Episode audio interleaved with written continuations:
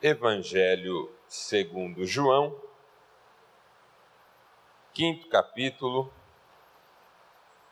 a partir do primeiro verso e até o verso de número 9. Diz assim a palavra do Senhor. Algum tempo depois, Jesus subiu a Jerusalém para uma festa dos judeus. Há em Jerusalém, perto da porta das ovelhas, um tanque que em aramaica é chamado Betesda, tendo cinco entradas em volta. Ali costumava ficar grande número de pessoas doentes e inválidas, cegos, mancos, paralíticos, e eles esperavam um movimento nas águas. De vez em quando descia um anjo do Senhor e agitava as águas. O primeiro que entrasse no tanque depois de agitadas as águas era curado de qualquer doença que tivesse. Um dos que estavam ali era paralítico, fazia 38 anos.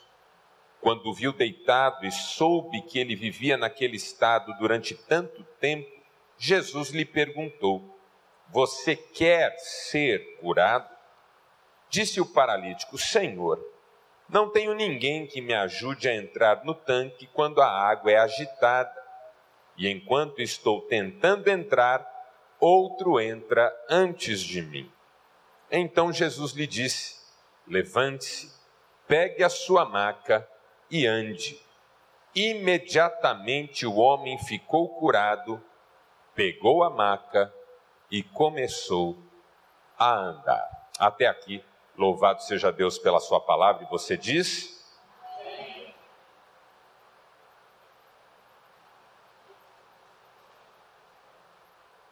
Bernardo Soares, poeta, na verdade, um dos heterônimos de Fernando Pessoa, o brilhante poeta português. Num de seus poemas, escreveu assim: Querer é não poder. Quem pôde quis antes de poder, só depois de poder. Porque nunca pode quem se perde em querer. É uma provocação. Uma provocação que, principalmente nos nossos dias, faz muito sentido, já que não é raro nós ouvirmos que querer é poder. Mas o Bernardo Soares sugere que quem diz isso só diz isso porque pôde o que quis. E certamente há muita gente que quer e não pode, e que passa a vida sem conseguir. Dessas pessoas, as que mais nos chamam a atenção são aquelas que dizem querer mas jamais fazem nada nesse sentido. Sabe o tal do eu queria? Ah, eu queria tanto que a minha família fosse mais unida. Ok, mas o que é que você faz para que sua família seja mais unida? Ah, eu queria tanto ter mais oportunidades e espaço na igreja. Tudo bem, mas o que é que você tem feito para ocupar esses espaços e granjear essas oportunidades? Me parece que algumas pessoas dizem eu quero para mascarar exatamente a sua falta de disposição. Enquanto eu discurso sobre um querer, eu me dou o direito de nada fazer a esse respeito. Essa é a provocação do Bernardo Soares. É essa atenção a que ele quer nos chamar. O abismo que existe muitas vezes entre o que a gente diz querer e aquilo que efetivamente a gente deseja, a ponto de orientar a nossa vida nessa direção. O que, que tudo isso tem a ver com o nosso texto? Primeiro,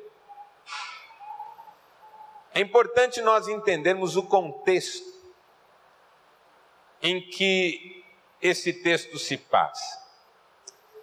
Betesda, que em hebraico significa casa de misericórdia, deu origem ao nome que nós conhecemos tanto, das Santas Casas de Misericórdia. Era um tanque de águas que ficava próximo ao Templo de Jerusalém. Era um tanque enorme, bem grande mesmo, que tinha cinco pavilhões, ou seja, cinco coberturas, onde as pessoas podiam ficar abrigadas. Alguns estudiosos sugerem que era possível que se abrigassem nos pavilhões do tanque algo em torno de duas mil pessoas ao mesmo tempo. Era um lugar grande. Se você já foi a Jerusalém, deve ter visitado o tanque de Betesda. As ruínas não são muito claras. Não é tão simples identificar como era o tanque, porque sobre ele, na história, foram edificadas várias outras construções e há ruínas misturadas ali hoje.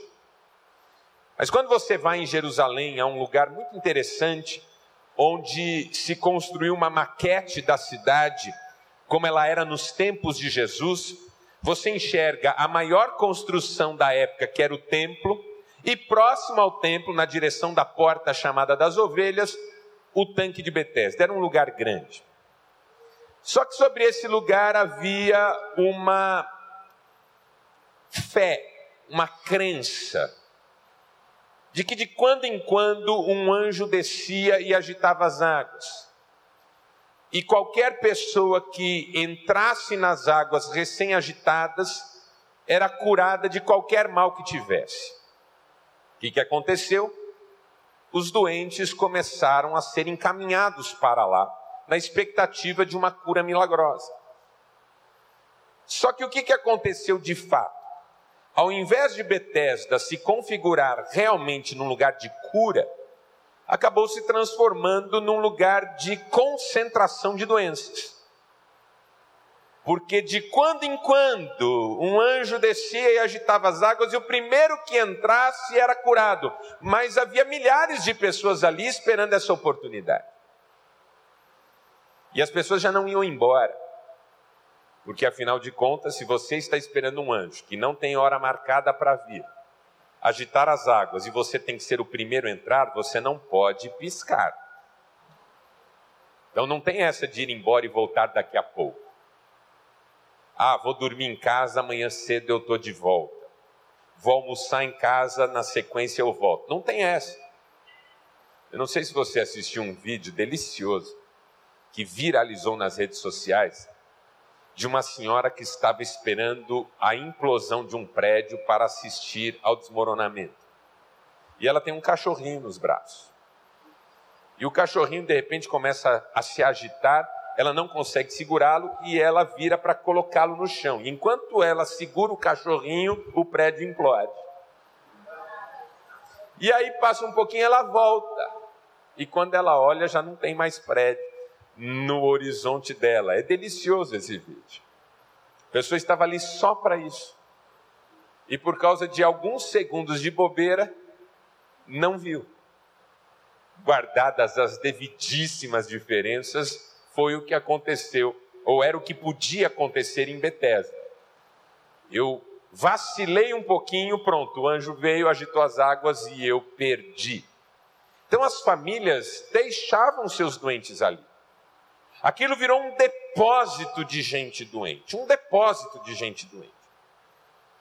Alguns estudiosos da época também sugerem que morria gente ali e os corpos só eram retirados quando o cheiro se tornava insuportável.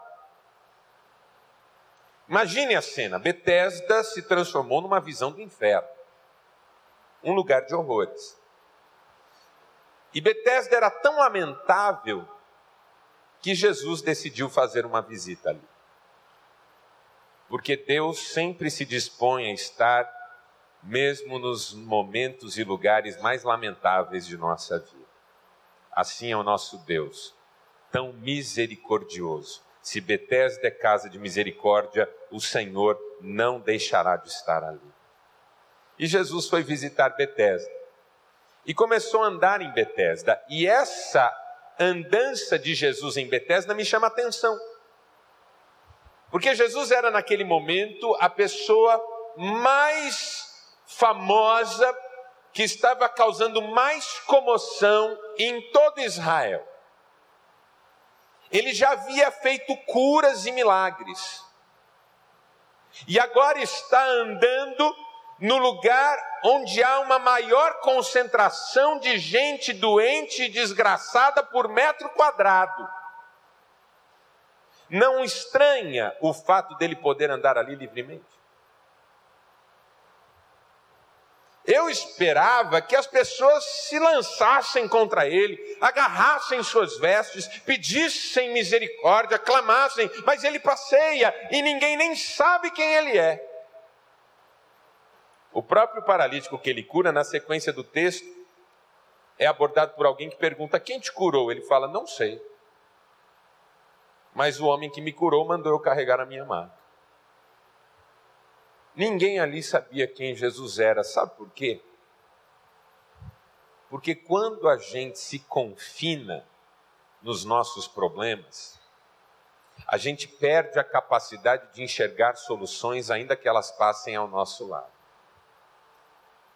Há pessoas que estão tão mergulhadas em suas dificuldades, se tornaram monotemáticas, só falam da mesma coisa, só pensam sobre isso, estão tão escravizadas em relação a isso que não enxergam soluções, ainda que uma solução esteja ao seu lado. Betesda virou uma prisão, um lugar de confinamento de gente doente.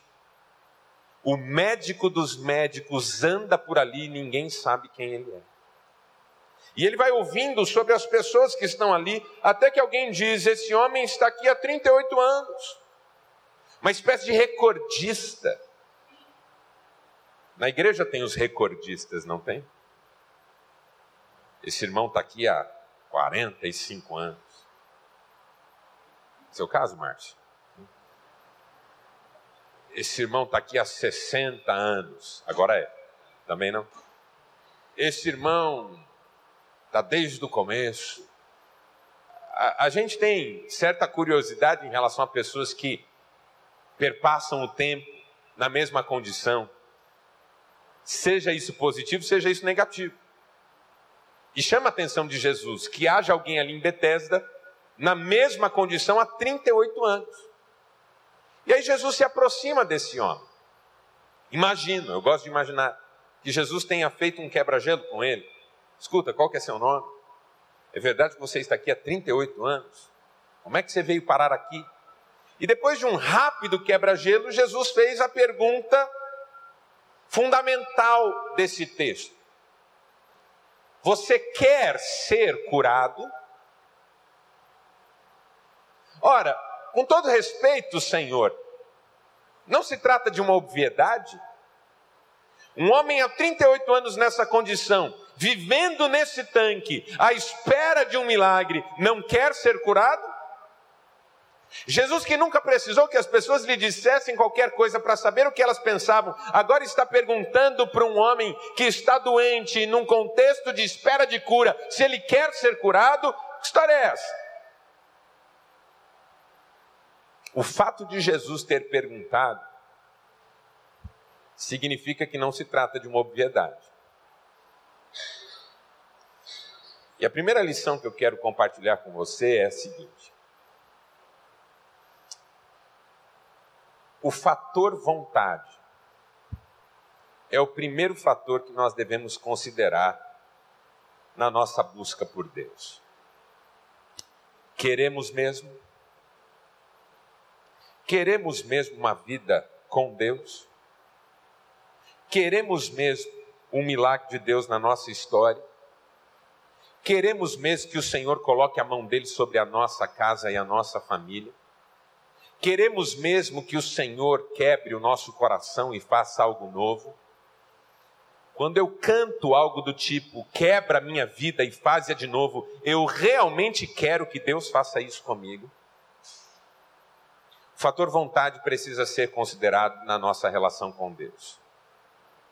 Porque não pode haver uma dicotomia entre o meu discurso e aquilo que vai no meu coração.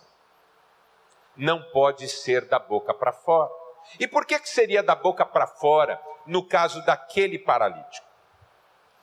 Eu não sei se você sabe, mas no que se refere à vontade, nós temos dois tipos de querer que são da boca para fora, mas não refletem a realidade do coração. O primeiro, a gente chama de auto-boicote. Pessoas que têm tudo para serem felizes, pessoas que têm tudo para serem uma bênção, mas nunca são. E na hora H, não realizam aquilo que desejam realizar ou dizem que desejam realizar há tanto tempo. Vou dar alguns exemplos. O homem diz que tudo que ele mais quer é prosperar no seu trabalho e chegar a diretor de sua empresa. Mas toda vez que ele é submetido a um teste, a uma prova, a uma competição, a um tipo de processo seletivo dentro da empresa, ele falha em coisas que ele domina, que ele conhece e que ele tiraria de letra em outras condições. A mulher diz que tudo que ela quer na vida é poder ser uma mulher calma, abençoada, tranquila, que agrega a sua família, que faz com que a sua família tenha harmonia, tenha paz. Ela quer ser um fator vinculante na sua casa. Mas toda vez que ela tem oportunidade de agregar, ela desagrega. Faz fofoca, ofende um, se destempera cria mais problemas do que aqueles que já foram criados à sua volta. O jovem diz que tudo que ele mais quer é passar no vestibular, então ele estuda, se dedica, faz simulados. Nos simulados ele passa em primeiro, segundo lugar. Chega o dia do vestibular, ele falha retumbantemente e responde equivocadamente perguntas que ele está cansado de saber. Jogador de futebol vai bater o pênalti treinou pênalti a semana inteira, bateu todos os pênaltis no mesmo lugar, num lugar impossível de ser alcançado pelo goleiro. Ele corre na direção da bola, o goleiro já cai na paradinha que ele dá. Ele tem o gol aberto do lado e chuta na mão do goleiro. E perde o pênalti. Todas essas situações podem ser situações de auto-boicote. Você está com a faca e o queijo na mão e não corta. Sabe por quê? Porque você está proibido por si mesmo de vencer está proibido de si mesmo de triunfar. Está proibido por si mesmo de chegar a algum lugar. Por duas razões: culpas. Há pessoas que têm culpas tão profundas que não conseguem vivenciar uma vida de paz, felicidade, alegria e amor, porque é como se elas não fossem dignas disso. Conheci uma senhora que tudo que ela queria era ter uma felicidade no casamento com o esposo. Comecei a acompanhar esse casal. O esposo começou a perceber que ele vinha deixando muito a desejar em relação à esposa. Decidiu fazer uma surpresa para ela. Comprou uma viagem para o exterior. 15 dias, só os dois, sem filho, sem sogra, sem ninguém. Só os dois. Sogra não, né, irmão? Coisa espetacular. Iam passar por lugares maravilhosos, paradisíacos, hotéis espetaculares. Próximo da data de viagem, essa mulher me adoece. Pega uma infecção, migra com uma pneumonia terrível, é internada, ele tem que cancelar a viagem. Ela fica semanas internada. Quando passou o susto e ela voltou para o meu gabinete, eu falei sobre esse tema com ela: auto-boicote. pela primeira vez na vida ela teve a chance de ser feliz e não se permitiu. Mas, pastor, ela ficou doente, eu sei disso, não vou entrar na questão médica, clínica, biológica, apenas a questão emocional desse processo.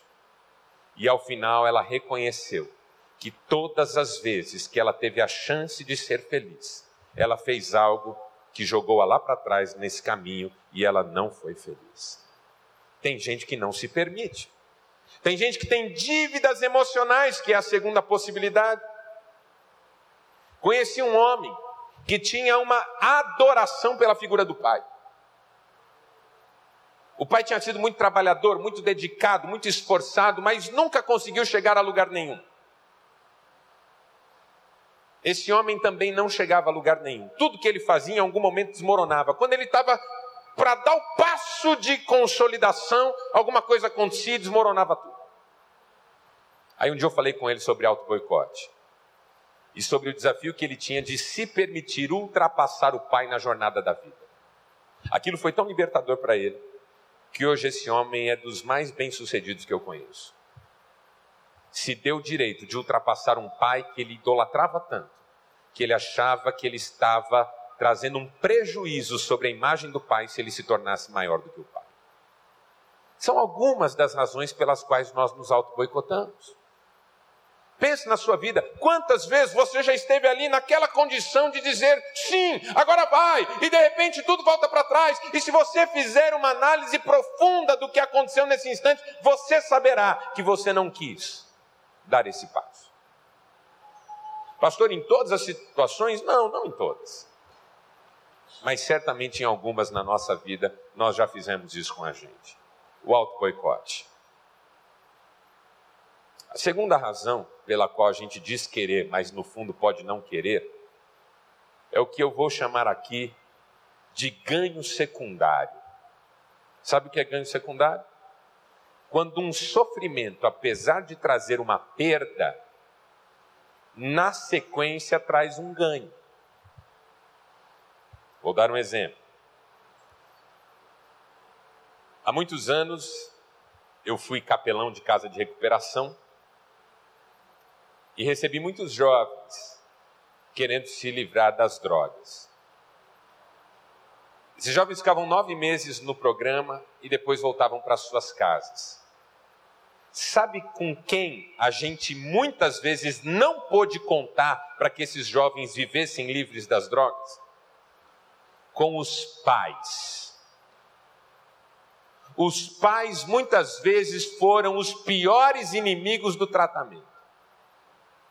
A ponto do pai falar para o filho assim: filho, toma um dinheirinho, vai sair na noite, você é jovem, você tem que curtir. Da mãe dizer: é, desse jeito era melhor nem ter se tratado, porque está pior do que quando foi, e o menino limpo. Mas sabe por quê? Porque o sofrimento que o menino significava no contexto da família trazia ganho secundário. Enquanto o problema era ele, o problema não é mais ninguém. Sabe aquela coisa de ter um bode na sala? O casal foi fazer terapia, o terapeuta falou: vocês têm que comprar um bode. Mas tá louco, vamos comprar um bode a troco do quê? Para pôr na sala. Mas o que, que nós vamos fazer com o bode na sala? Vamos criar o bode, vamos deixar ele lá. Aí insistiu tanto que o casal comprou o bode. Depois de um mês voltou para a terapia, e aí, como é que está a vida? Como é que está a vida? A vida está um inferno. O bode come tudo, o bode faz sujeira em tudo, aquele bode é endemoniado. A pior coisa que a gente fez foi comprar aquele bode. Por que, que você mandou comprar o bode? Ele falou: vende o bode. Como vende o bode? Você mandou comprar o bode? Sim, mas agora vocês vendem o bode. Mas por que, que a gente vai vender o bode? Porque depois que vocês venderem o bode, a gente volta a tratar do problema de vocês. Aí o marido olhou para a mulher e falou assim: Mas até que eu gosto do bode. Ela falou: É, eu também me afeiçoei já demos nome, deixa ele lá. Ganho secundário. Tentei tirar uma vez um sujeito da rua, ele tinha feridas nas pernas, vivia alcoolizado. Não queria de jeito nenhum sair da rua. Um dia eu o encontrei onde ele ficava, ele raspava as feridas com uma pedra. Ganho secundário. Eu tenho ganho secundário, um monte de coisa na minha vida. Eu, quando fico doente, tenho ganho secundário em casa. Por isso que, quando eu tenho uma gripe, parece que eu vou morrer. Eu falo para a Cristiane, preste atenção, podem ser minhas últimas palavras. Ela fala, mas você só está gripado. Eu falo, não sabemos. Aí eu vou levantar e faço, ah. Ela fala, que foi, amor? Eu vou até a cozinha. Eu falo, não, fica aí, eu pego para você. O que é que você quer? Eu queria alguma coisinha para comer. Foi uma coisa leve? Ué, uma costela, mandioca, uma farofa. Que bênção! Esses tempos atrás, as crianças já saíram. Esses tempos atrás eu estava dormindo, acordei ardendo em febre. E aquele calafrio, eu senti um frio e tremia de bater os dentes. Cristiane acordou, amor, você está bem? Eu acho que eu estou com febre. Ela falou, você está tremendo? Eu falei, eu estou com frio. No que eu falei, eu estou com frio, ela veio e colou o corpo no meu. Corpo quente, macio. Foi transferindo o calor do seu corpo para o meu. Que maravilha. Irmãos, com todo respeito, hoje eu finjo febre semana sim, a outra também. Aprendi a bater o dente numa rapidez você não faz ideia. Ganho secundário. Tenho conhecido mulheres na igreja que a pior coisa que pode acontecer para elas é o marido se converter e mudar. Vão reclamar de quem? Pior coisa para o marido é a mulher dele mudar, ele vai pôr a culpa de sua infelicidade em quem? Queres ser curado? Não é uma pergunta óbvia. Porque esse homem pode estar lá por auto boicote, esse homem pode estar lá por ganho secundário,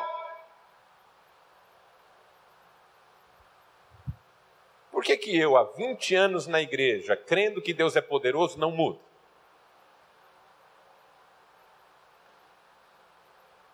Nem naquelas coisas tão básicas quanto vencer um pecado que há anos eu trago como pecado de estimação. Pode ter auto-boicote, pode ter ganho secundário. Então, a primeira lição que esse homem nos ensina é a considerar o fator vontade com clareza. Quero mesmo, Quero mesmo que Deus faça um milagre na minha vida hoje, quero mesmo. Como disse Bernardo Soares, quem se perde em querer nunca pode.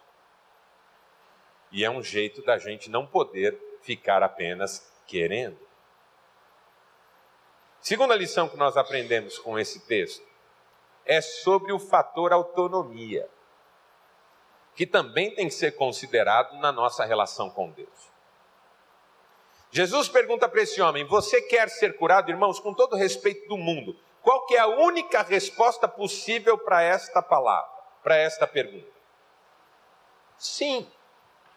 Ou não. Sim ou não? São as possibilidades. Quer ser curado? Quer. Quer ser curado? Não. Por que não? Porque tá bom assim. O pessoal tem pena de mim, já estou há 38 anos aqui, vou sair daqui para onde? Vou viver lá fora de novo? Já acostumei aqui, esse lugar aqui é meu, ninguém pode vir aqui, todo mundo já sabe disso. O pessoal vem me visitar, todo mundo que vem visitar o tanque de Bethesda vem me ver. Sou o rei do pedaço. Não quero ser curado. Só que esse homem não responde nem sim, nem não. Incrivelmente, nem sim, nem não. Ele dá duas respostas que eu quero analisar com você.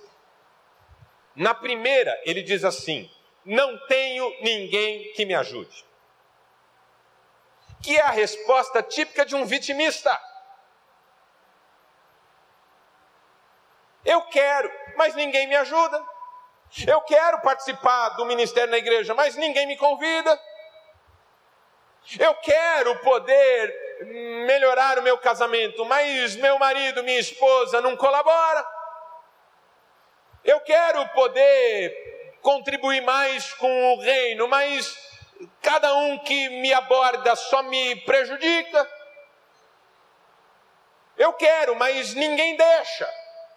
Ou seja, a minha vida está na mão do outro. Eu não sou quem eu deveria ser porque o outro não me autoriza, não me permite, não contribui comigo, não me pega pela mão. E a segunda resposta que ele dá é: e quando eu tento sozinho, outro vai antes de mim. O outro não é só alguém que não me ajuda, mas é alguém que se interpõe no meu caminho e me prejudica gravemente. A segunda resposta é até pior do que a primeira, porque se na primeira eu me ressinto de você não cooperar comigo, é a resposta de um vitimista. Na segunda, eu me ressinto da sua existência, porque ela ocupa lugares que deveriam ser meus. E é a resposta de um invejoso, rancoroso, terrível. O que esse homem está dizendo é: se não houvesse ninguém nesse tanque, eu entraria na água quando eu quisesse, mas como existe o outro nesse mundo, o outro me atrapalha de ser quem eu deveria ser. Porque o outro está por toda parte, irmãos. O outro está por toda parte, ocupando os espaços. Quantos de nós já não fantasiamos um mundo sem o outro? Quando eu era adolescente, eu padecia de um mal chamado feiura, do qual não fui curado. As meninas não me davam trela, não ligavam para mim. De modo que eu fantasiava na minha adolescência um mundo onde os outros rapazes não existissem. Principalmente os bonitões, saradões, altos, fortes. Ah, como seria bom um mundo em que aquele que ocupa o espaço que eu gostaria de ocupar não existisse. Deus foi misericordioso comigo. Casei com uma mulher lindíssima, maravilhosa, um espetáculo de mulher. Alguém perguntou para mim como é que você conseguiu? Eu disse: eu orei muito.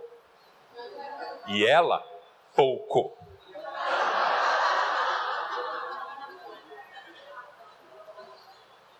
Ora pouco para você ver só. O que, que te acontece? Quantas vezes fantasiei um mundo sem o outro para justificar que a minha inércia, que os meus fracassos, que as minhas impossibilidades só eram reais porque o outro estava presente. É triste isso. É triste quando uma pessoa se ressente da chegada de outros na igreja porque acha que ela pode ocupar espaços que hoje são próprios. É triste isso. Não é o Espírito de Deus que nos sugere que o melhor mundo é um mundo em que a gente reina só e o outro não está presente. Muito pelo contrário, esse é o espírito diabólico. Porque o Espírito de Deus sugere que é exatamente a presença do outro, e quanto mais outros, melhor, que nos faz felizes. Autonomia é uma palavra que vem do grego. Na verdade, uma junção de duas palavras gregas. A palavra autos, que significa próprio ou de si mesmo, e nomos, que significa lei. Autônoma é a pessoa que rege a si mesma, que orienta-se a si mesma, que não precisa ser manivelada por ninguém e que não atribui ao outro aquilo que ela reconhece que é desafio para ela. O psicanalista Jacques Lacan, francês, espetacular, na sua segunda clínica dizia assim: Você pode me dizer que é assim ou assado por causa disso ou daquilo, desse ou daquele.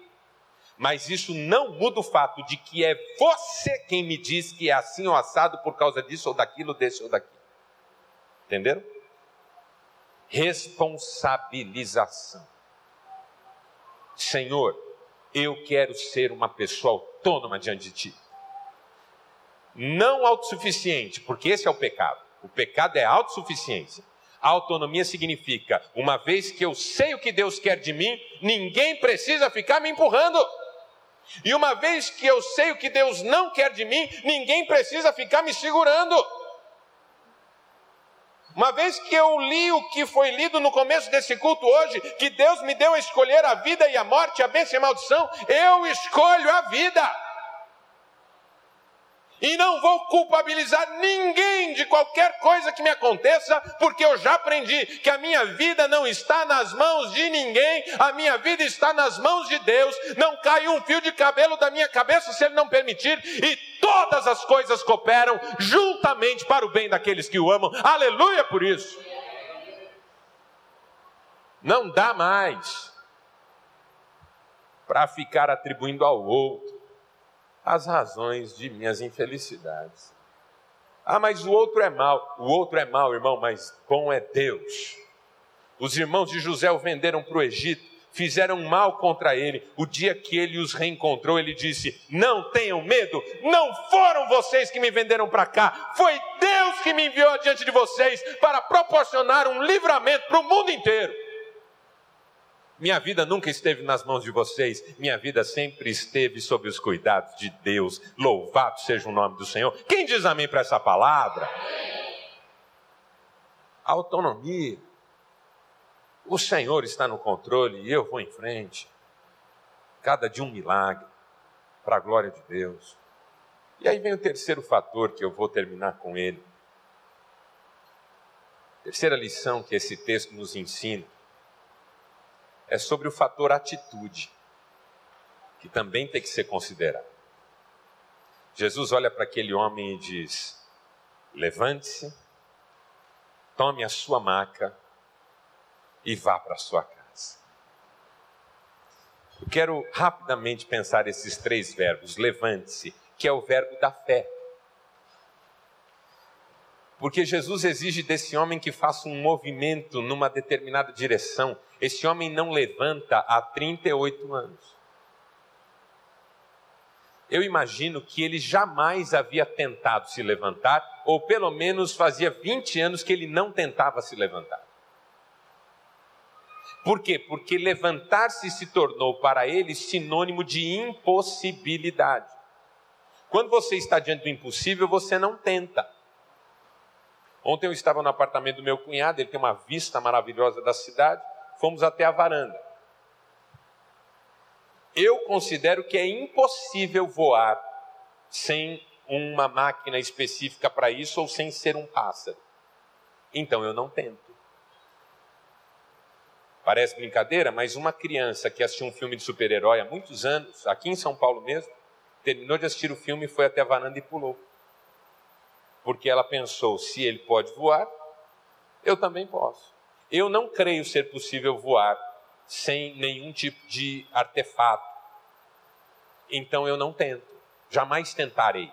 Por quê? Porque para mim voar está no campo da impossibilidade. Só que tem coisas que a gente põe no campo da impossibilidade que talvez não sejam desse campo. Ah, meu marido é impossível de mudar. Minha mulher é impossível de falar com ela. E esse meu filho é impossível ele querer Deus na vida dele. Ah, essa situação financeira minha é impossível de eu sair dela. Ah, esse meu emprego é impossível tolerá-lo. Ah, essa pessoa é impossível eu perdoar. Eu coloco no campo da impossibilidade algumas coisas que eu decidi que tem que estar lá. E aí, por 38 anos, eu sobrevivo da razão, da convicção de que isso é do campo da impossibilidade. Aí vem o Senhor e diz assim: levante-se, arrisque um movimento, confronte esta pseudo-verdade de que isso está no campo da impossibilidade. Diga algo que você não diz há 20 anos. Abraço como você não abraça há 30 anos. Beije como você não beija desde o início. E vamos ver se o que você está falando está no campo da impossibilidade ou não. E quando Jesus diz para esse homem, levante-se, incrivelmente, ele faz o movimento de se levantar e se levanta. Porque aí é o seguinte: eu só posso tentar, mas está nas mãos do meu Deus fazer acontecer. Eu não posso fazer com que Deus faça aquilo que eu quero que Ele faça, mas eu posso fazer aquilo que Ele me manda fazer. Moisés clamava diante de Deus, diante do mar. Deus olha para ele e pergunta: Por que é que você clama a mim, Moisés? Diga ao povo que marche. Marchar para onde, Senhor? Para onde? Para onde vocês têm que ir? Para lá. Então é para lá. Mas tem o mar. Você não sabe? ah, é sensacional isso, irmão. Senhor, tem um mar aqui. Você não sabe? Você já pisou? Você já andou? Não. Então marcha para você ver só. Aí eles começam a marchar, a água começa a recuar. As histórias na Bíblia são assim. Nenhum homem tem poder de fazer milagre, mas para a absoluta maioria dos que receberam milagre, houve um desafio. Levante, lave-se. Namã tinha uma lepra. Eliseu disse para ele: lave-se sete vezes no Jordão. Ah, mas por que Deus não me cura sem eu me lavar? Por que Deus não me manda me lavar no Nilo, que é um rio muito melhor? Por que, que eu tenho que passar essa situação? Eu não sei. Eu só faço o que Deus manda. Porque não é da minha alçada o milagre, da minha alçada é a obediência. Quem diz amém para isso também? Levante, tome sua maca. Eu acho isso espetacular também, Jesus mandar ele carregar a maca, porque, em tese, ele não precisa mais da maca. Mas tem coisas que a gente não deixa para trás porque fazem parte da nossa história. Tem muita gente que quer esquecer o tempo do seu sofrimento. Eu digo para você, não se esqueça, transforme isso em testemunho. O dia que Deus transformar a sua sorte, como diz a Bíblia, transforme a pior fase da sua vida no mais poderoso testemunho que alguém pode dar da grandeza do nosso Deus.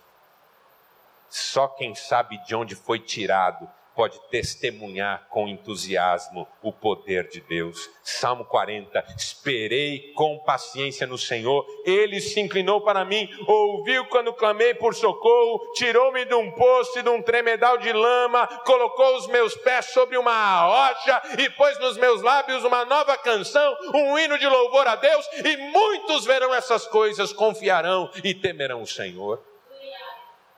Testemunho não deixa essa maca para trás, não.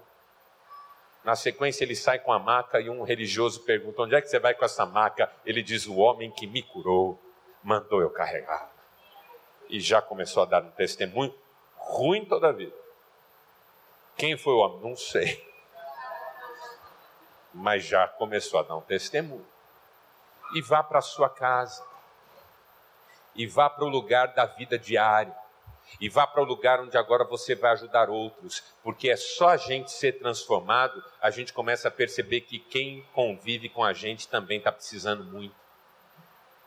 Newton Bonder, rabino judeu, escreveu A Alma Imoral. Ele diz que a regra da vida é essa: quando um muda, todos mudam também. Quando minha mulher decide que ela não será mais do jeito que ela é, eu tenho que decidir o que eu faço com isso. Muda um, mudam todos. Muda uma igreja, muda tudo. Muda um obreiro, muda tudo. Por quê? Porque um muda, todos mudam também. Esse homem chegou em casa, será que ele foi bem recebido? Será que não? Será que as pessoas gostaram do que viram? Não gostaram? Ah, só Deus sabe. O que eu sei é que Deus tem uma obra grande para fazer através da sua vida e ela começa na sua casa. Crê nisso? Você quer ser curado? Feche seus olhos. Quero orar com você.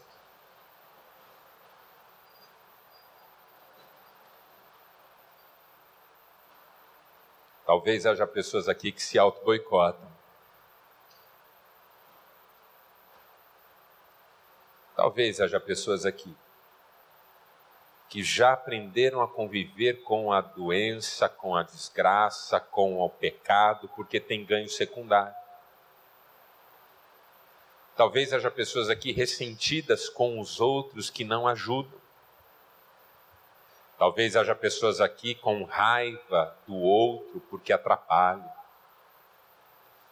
Talvez haja pessoas aqui que há tempos não tentam se levantar porque já atribuíram esse levantar-se ao campo da impossibilidade. Talvez haja pessoas aqui estão precisando lembrar de onde Deus já as tirou. Talvez haja pessoas aqui precisando assumir uma postura nova na sua casa. Tudo isso Jesus pode fazer por nós, meus irmãos. Ele é o mesmo ontem, hoje e para sempre, como nós cantamos hoje aqui. Jesus é maior do que os meus dramas pessoais. Jesus é maior do que os meus medos. Jesus é maior do que toda e qualquer impossibilidade. Ele ressuscitou dentre os mortos. Está sentado à direita de Deus Pai, de onde virá para buscar cada um de nós. Quero orar com pessoas que querem dizer hoje: Eu quero ser curado, eu quero ser transformado, eu quero ser renovado, eu quero ser abençoado de uma forma nova nessa manhã. Se for o seu caso, enquanto o ministério canta, você vai sair do seu lugar e vai vir aqui à frente. Levante-se, exponha-se, creia, ore. Deus fará um milagre na sua vida. Enquanto cantamos, se você quer ser curado e quer de fato saia do seu lugar e venha aqui à frente que eu vou orar com você.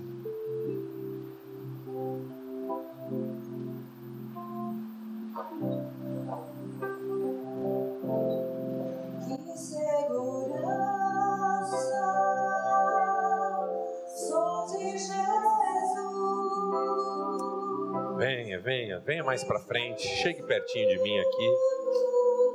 Oh Deus. Você quer ser curado? Você quer começar um tempo novo na sua vida hoje?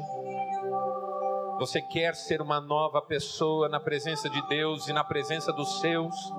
Vem, eu quero orar com você. Hoje tudo muda, hoje tudo começa de novo. Assim é o nosso Deus, faz novas todas as coisas. Aleluia. Oh, aleluia, Jesus. Queremos ser curados, Pai. Toda a igreja orando, você que ficou no seu lugar, estenda as suas mãos, comece a clamar por essas vidas que estão precisando de cura, de restauração, de libertação, de vitória, de fé. Clame, clame por essas vidas. Oh Deus. Pai, em nome de Jesus, eu quero orar por esses meus irmãos e irmãs. Só tu conheces a história de cada um. Tu sabes há quanto tempo cada um está na condição em que está. Tu sabes das lágrimas derramadas. Tu sabes das mágoas alimentadas. Tu sabes dos ressentimentos que nunca passam tu sabes dos medos, tu sabes dos anseios, tu sabes da impossibilidade que cada um chamou para si. Eu quero te pedir em nome de Jesus, que o Senhor, pelo teu Espírito Santo, visite cada um dos meus irmãos e irmãs com fé, com ânimo, com coragem, com alegria. Meu Deus, que o bálsamo do teu Espírito seja sobre nós nessa manhã trazendo a Deus a certeza de que não há nada acontecendo conosco que não esteja nos teus cuidados, no teu controle. Não há nada que não tenha um propósito teu para nós. Tu és soberano, Senhor, tu és soberano e todas as coisas cooperam juntamente para o bem dos que te amam. Pai, abraço esses meus irmãos e irmãs nesta manhã. Que o querer deles não seja uma fantasia de realização, mas uma disposição de alma para viver o novo do Senhor nas suas vidas. Como diz a tua palavra, aquele que furta, não furte mais, aquele que rouba, não rouba mais, o que mente, não minta mais, o que trata mal seu irmão, não trate mais, que mudanças de fato comecem a acontecer para a glória do teu nome. Faz-nos mais parecidos com Jesus, Senhor. Faz-nos mais parecidos com Jesus. Abençoa-nos nesta manhã, Pai. E que esta semana seja uma semana de milagres nas nossas vidas, em nome de Jesus. Amém e amém. Deus te abençoe. Em nome